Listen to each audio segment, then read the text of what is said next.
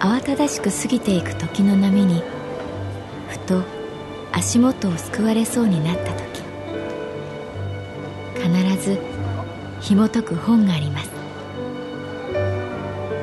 その本にはある女性の人生が描かれています。どこにでもあるごく普通の人生。でも本の中の彼女に出会うと心の湖に波紋が幾重にも広がるようにゆっくりと優しい言葉が満ちていきます。今日はどんな彼女に会えるでしょうか？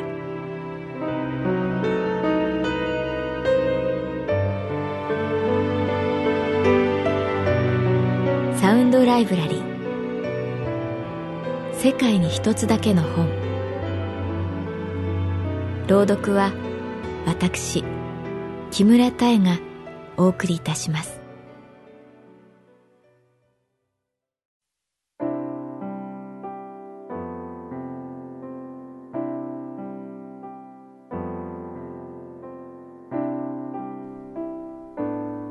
私の名前は月原かな子。39歳。旅行会社に勤めている。記憶がふっと戻ってくる瞬間がある。信号待ちをしていた交差点でのクラクションの音。久しぶりに食べたフルーツパフェの甘さ。レストランに流れている曲。匂い。日差し。風。何気ない言葉。その時私の足を止めたのは一軒のアパートだった。古い木造の2階建てアパート。学生時代1年間だけ住んだ下落合の鈴風荘にそっくりだった。色の剥げた集合ポストからあふれるだらしないチラシ。ブロック塀から覗く大きな木の姿形まで似ていた。私は2階の一番奥の部屋。あの頃は寂しかった。そしてあの頃は自由だった。毎日空を見上げて大きく息を吐いた。隣に住んでいたのが恵子さん。そう。名字は知らない。ただ恵子さん。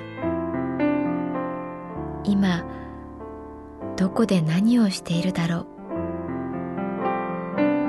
恵子さんはおそらく今までの人生で最も奇抜で厄介で悲しい人。もじゃもじゃ頭でいつもタバコをくわえていた恵子さん。今どこで何をしていますか？ちゃんと生きていますか？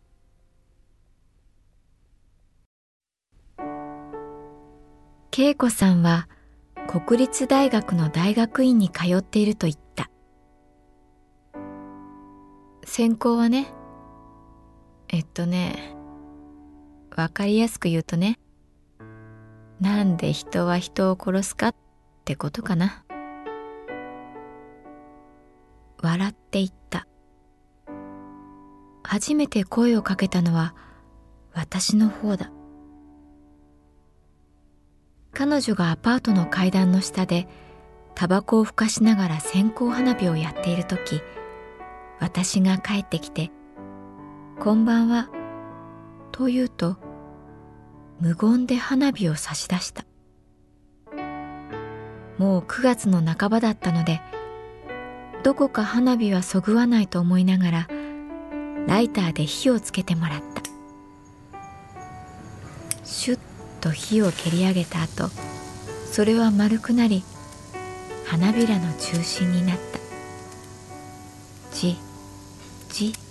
と花びらが宙に浮かぶ。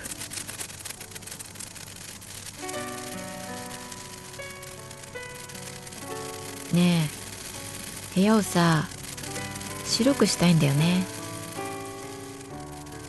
彼女は自分の線香花火を見つめながら言った。足元に丸いペンキ缶があった。はあ今から付き合ってくれないかな？えあああの忙しい？いえあの勝手に部屋にペンキとか塗っていいんですか？私がそう言うと恵子さんは大笑いして「おたく面白いこと言うね。色はさ自分で決めないでどうすんのよ」そう言いながら私の頭に手を置いた。タバコの匂いがふわっと私を包んだ。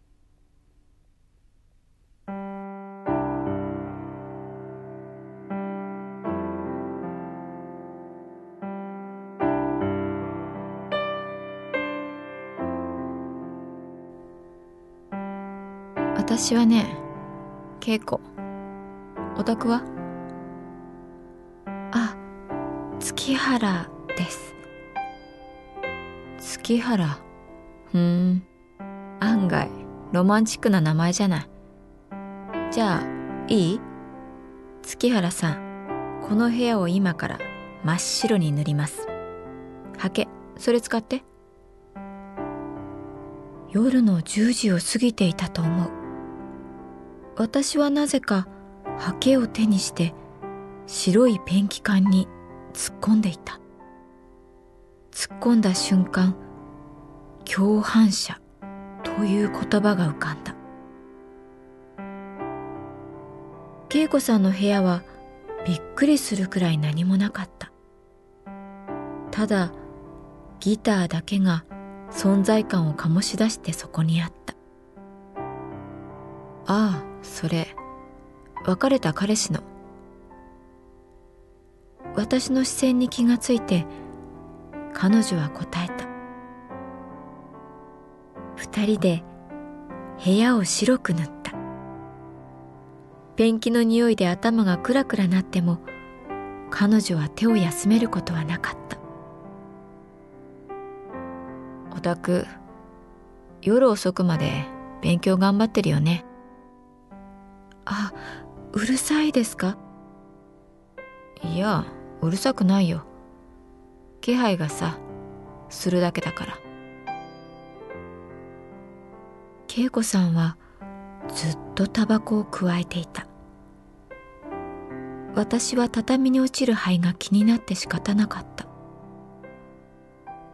まあこれくらいでいいでしょう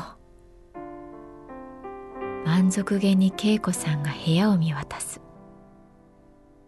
どこもかしこも真っ白だった。壁ドア天井窓枠。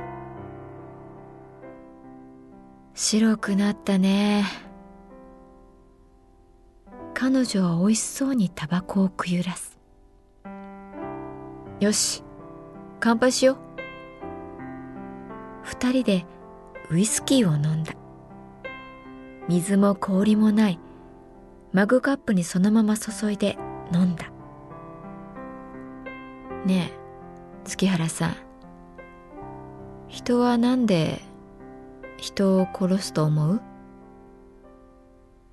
えああそれは私はうまく答えられない。恵子さんは自分の煙に目を細めて「わかんないよね。やっぱ」と言った。私もさよくわかんないよ。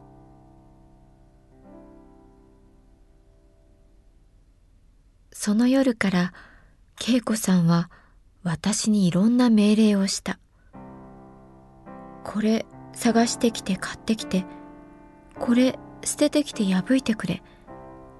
それはどんどんエスカレートしていくようで、私は部屋に帰るのが億劫になっていた。でも、ある日、秋の風が吹き抜ける夕方、アパートに帰ると、パトカーが止まっていて、エプロン姿の大家さんが私を見るなり、捕まっちゃったんだよ。と叫んだ。恵子さんが傷害事件を起こしたという。詳しいことはわからないけれど、男性をナイフで刺したらしい。前科もある人だったんだって。大家さんは興奮しながら、月原さん、大丈夫だった？と聞いた。確かに変な命令ばかりされたけれど、なぜか私は彼女に敵意どころか好意を持っていたことにその時気づいた。怖いね。人って怖いね。大家さんは高い声で言った。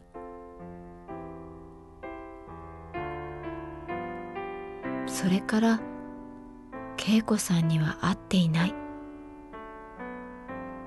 私が暮らしたアパートに似たアパートは秋の夕日に照らされてしっかりそこにあった。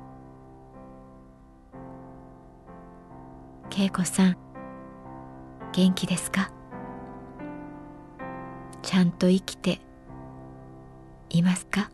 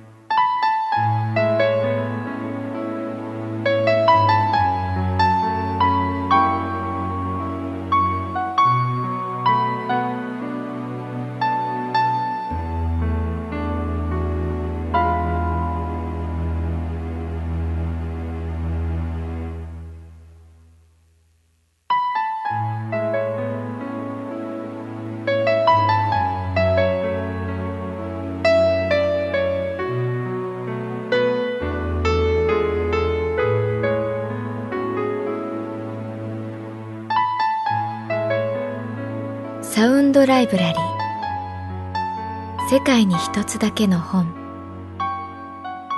作。北坂雅人。演出。高橋智彦。朗読は私木村多江でお送りいたしました。